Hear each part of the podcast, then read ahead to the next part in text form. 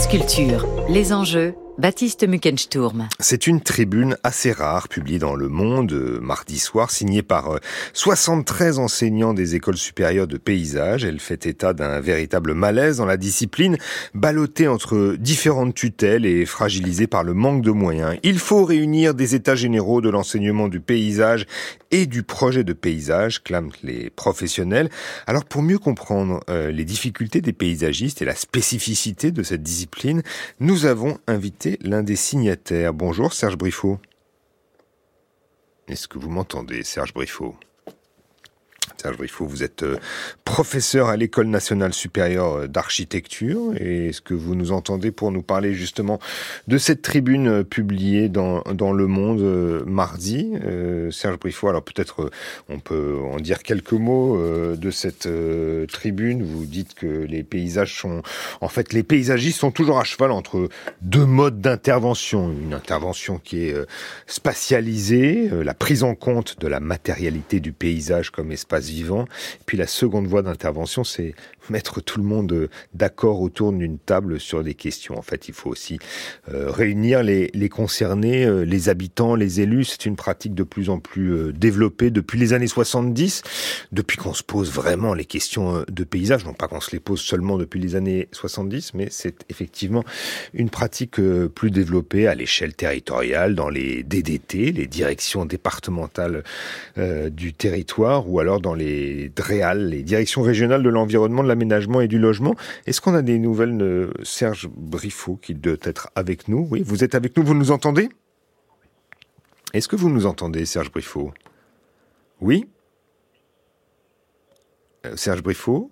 Vous êtes sur France Culture Ah non, toujours pas. La, connexion n'est pas établie. Euh, donc euh, l'idée des paysagistes, en fait, visiblement, et c'est ce que Serge Briffaut va nous dire, c'est de, de faire travailler ensemble des, des experts en, en, sciences sociales et puis euh, aussi ceux qui sont spécialistes en, en sciences écologiques de l'autre côté. Ce ne n'est pas un métier vraisemblablement complètement théorique. Il faut mettre les mains dans le dans le cambouis, comme disent aujourd'hui les, paysagistes parce que, eh bien, il y a effectivement des, aspects euh, tout à fait euh, concrets qu'il faut régler, euh, comme je le disais, à l'échelle parfois d'un conseil municipal ou d'une assemblée régionale, dans, dans, lesquelles se posent des questions d'aménagement du territoire, du paysage. Alors on pense évidemment à des questions qu'on aimerait bien d'ailleurs poser à, Serge Briffaut autour de, de des éoliennes, par exemple, les, les éoliennes qui qui font euh, débat sur les questions euh, d'aménagement du, territoire.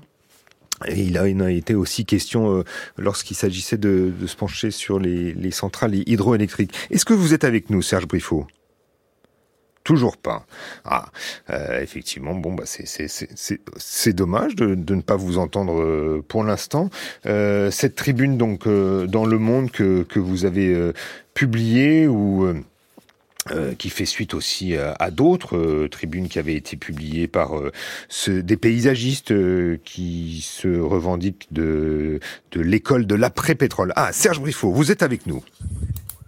Enfin. Oui, bonjour. Ah, bonjour. Alors pourquoi publiez-vous cette tribune dont j'ai déjà dévoilé quelques, quelques morceaux à l'antenne en vous attendant?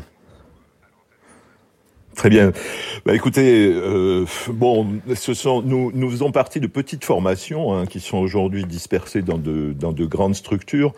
Les, les paysagistes aujourd'hui, c'est à peu près euh, 1300 étudiants, un petit peu moins euh, en France. Donc ce sont des, c'est un, si vous voulez. Un, un domaine universitaire, en tout cas de l'enseignement supérieur, qui est numériquement relativement faible.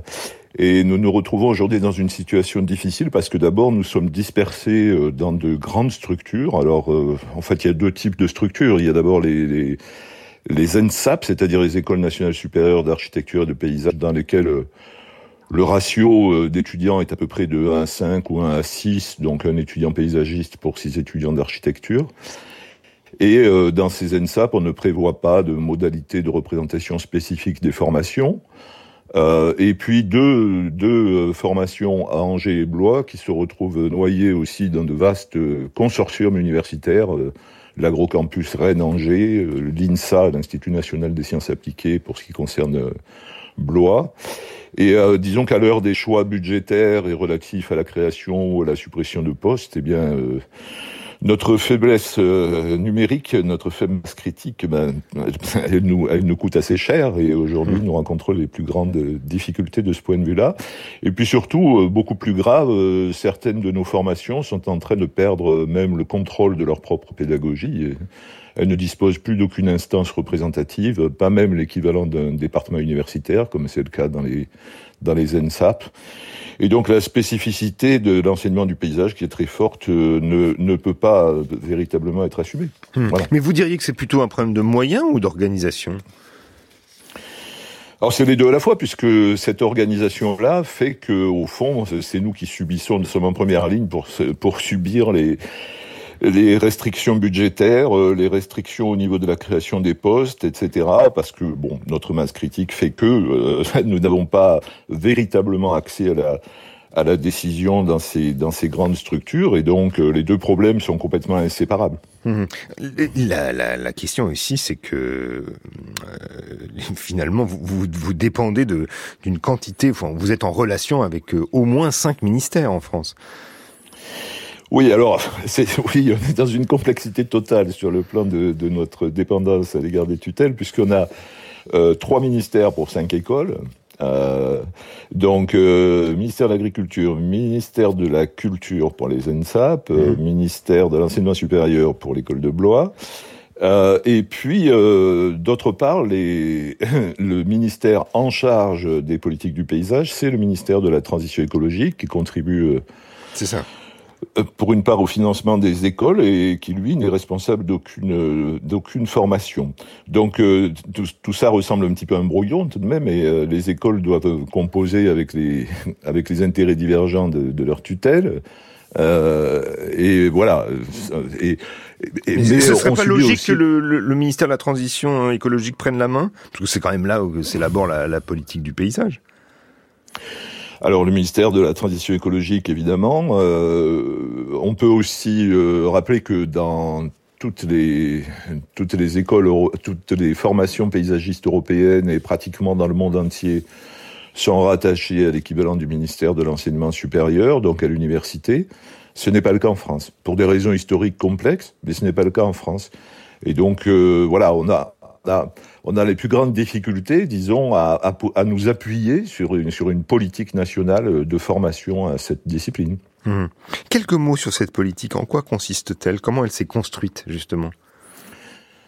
Alors, euh, elle s'est construite en plusieurs étapes. Euh, disons que pendant l'essentiel du XXe siècle, comme vous savez, la politique du paysage, elle a d'abord été une politique de protection des sites remarquables. Hein, euh, du pittoresque. Et ces sites remarquables leur valeur était, euh, on peut dire, euh, évaluée à l'aune de l'esthétique du pittoresque essentiellement. Mhm. Et puis à partir des années 80-90, euh, on a pris vraiment un tournant important avec les lois montagne et littoral dans les années 80, et puis après avec la loi de 93, dont on fête donc le 30e anniversaire, et qui à partir de ce moment-là, disons que ces, ces politiques commencent à s'appliquer à d'autres espaces, c'est-à-dire, c'est-à-dire ceux qui forment le cadre de vie quotidien des populations, et c'est un peu comme, euh, comme si le remarquable s'était introduit dans l'ordinaire, dans le banal, dans le commun. Et, et à partir de ce moment-là, on a considéré qu'il fallait protéger tous les paysages. Et puis ensuite, un palier a été passé avec la, la signature en 2000 euh, de la Convention européenne du paysage, qui marque un nouveau tournant. Et, euh, et, à ce moment-là, le paysage a été défini par la Convention euh, comme une partie de territoire tel que perçu par les populations. Euh, et aussi comme résultant de facteurs qui sont à la fois naturels et, sociaux.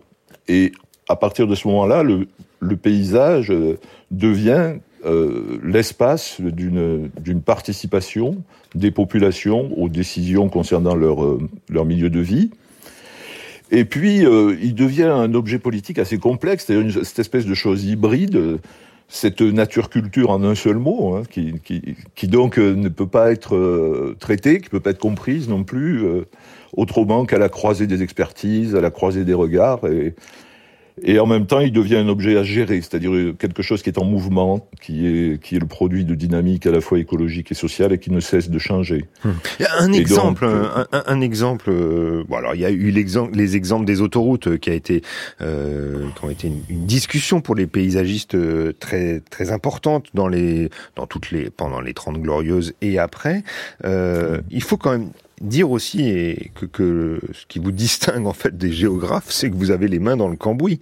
Euh, Qu'est-ce qui incarne le plus justement le, le métier de, de paysagiste aujourd'hui, à l'heure de la transition euh, écologique ou de toutes les transitions d'ailleurs? Bah, D'abord, je crois que l'intérêt de ce métier, c'est quand même d'être euh, des deux côtés à la fois, c'est-à-dire d'être justement d'avoir les mains dans le cambouis. Euh, vous savez que le, les, les, paysagistes, euh, historiquement, bah, proviennent quand même largement de, de l'art des, des, des, jardins, des parcs et des jardins. Mmh.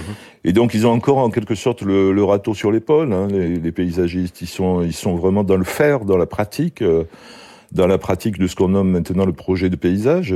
Mmh. Et euh, ils sont au plus près des réalités locales. Disons, ils travaillent dans le quotidien, au fond, des, des, des, des populations. Et, euh, et puis, en même temps, bah, ils sont du côté de la complexité. C'est-à-dire que ils sont du côté d'une culture qui est une culture très spécifique, qui se construit un peu à la croisée des des, des, des savoirs, euh, des savoirs naturalistes d'un côté, des savoirs d'ordre socioculturel de l'autre, et, euh, et il ramène, disons, systématiquement aussi euh, les choses à cette complexité. C'est leur travail, c'est-à-dire essayer de prendre un petit peu d'altitude, à essayer de dépasser les expertises cloisonnées, les, tous les réductionnismes, pour essayer de comprendre comment fonctionnent nos milieux de vie. Mais est-ce que vous avez un exemple pour que les auditeurs et moi-même comprennent bien justement comment le, le, pays, le paysagiste est, est le mieux placé d'une certaine manière pour pour rendre acceptable euh, des infrastructures. J'évoquais en vous attendant tout à l'heure euh, la question des éoliennes. Est-ce qu'il y en a d'autres qui, qui sont encore plus illustrantes?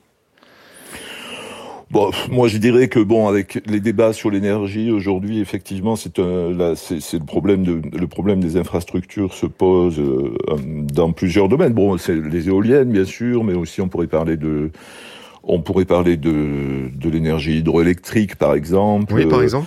Voilà.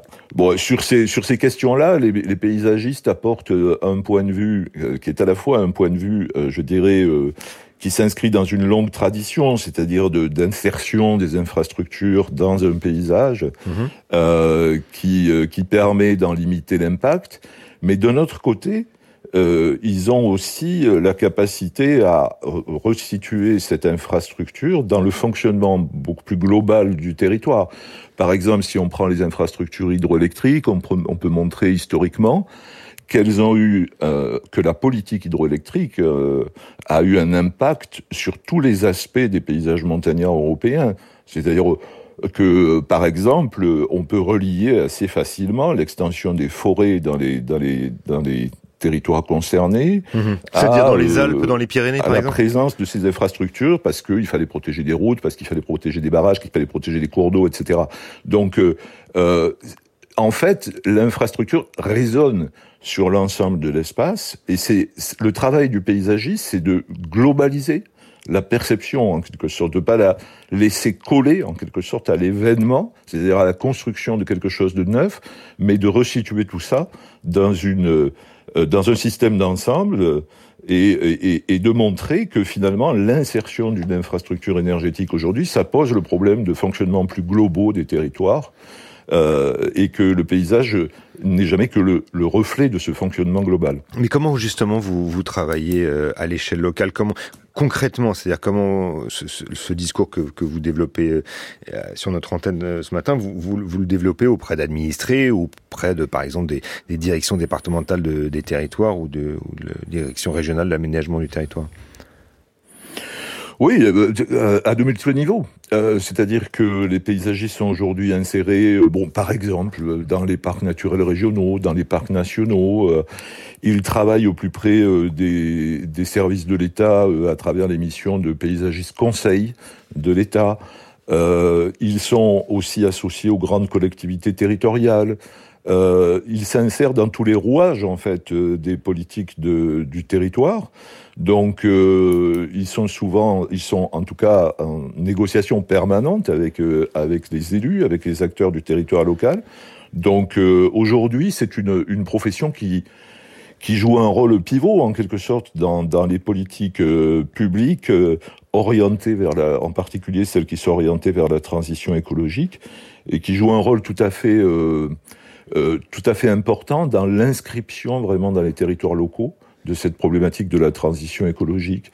Comment est-ce qu'on fait pour que ce qui est bon à l'échelle de la planète puisse être accepté, puisse être traduit en quelque sorte à l'intérieur de territoires locaux qui ont leur spécificité, qui ont leur épaisseur? Et vous diriez que le personnel politique est plus sensible, que vous avez davantage, ou au contraire, vous avez euh, davantage de difficultés à, convaincre euh, vos interlocuteurs sur le plan politique, localement? Alors, on pourrait dire que, on pourrait dire que la, tout de même que la politique du paysage, qui a connu ses grands moments dans les années euh, on va dire entre 1985 et 2005 à peu près, euh, est aujourd'hui non pas en panne, mais disons qu'elle est, elle est un, peu moins animée par, par l'État lui-même. Et euh, c'est vrai que la, la, grande prise de conscience de la crise éco, éco-climatique à partir des années 2000 a quand même euh, réorienté, disons, les politiques vers un, appui d'expertise qui est plutôt celui euh, de l'ingénierie écologique, qui est plutôt donc euh, du côté naturaliste, et que cette vision très transversale, cette vision très socio-écologique euh, du territoire a été en quelque sorte, en partie en tout cas, marginalisée. Et, et, et donc il y a vraiment là une un vrai enjeu de revitalisation en quelque sorte de cette perspective-là, parce que parce que tout simplement les milieux qui nous entourent sont des milieux complexes qui ne peuvent pas être compris seulement à partir d'une une seule perspective, un seul point de vue. Mmh. Et, et c'est pour ça d'ailleurs que les paysagistes aujourd'hui sont vraiment ceux qui représentent cette complexité socio-écologique dans les territoires locaux, ceux dont la formation finalement permet la prise en compte de cette complexité. Donc euh, voilà, il oui, et c'est pour ça. Pardonnez-moi de vous de, de, de vous interrompre on arrive un, peu au terme de cet entretien. Et c'est pour ça d'ailleurs que vous, réclamez la, réunion des états généraux de l'enseignement du, paysage et, du projet de paysage euh, Serge Briffaut. Merci de nous avoir, euh, d'avoir répondu à nos questions euh, ce matin dans les enjeux territoriaux. Je rappelle que vous êtes professeur à l'École nationale supérieure d'architecture et de paysage de Bordeaux.